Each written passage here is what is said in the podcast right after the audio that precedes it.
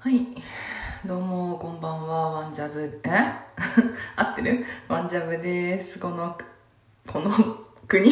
この国って言うとしたよ。この番組は、1分で聞ける毎日お風呂系番組です。よろしくお願いします。明日、私の母の誕生日で、うん。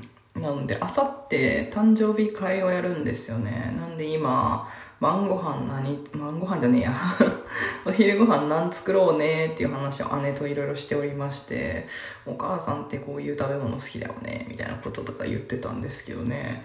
言ってて思ったことが結構あったんですけど、うちの母はですね、全然胃もたれとかしないタイプの人間なんかな、みたいな。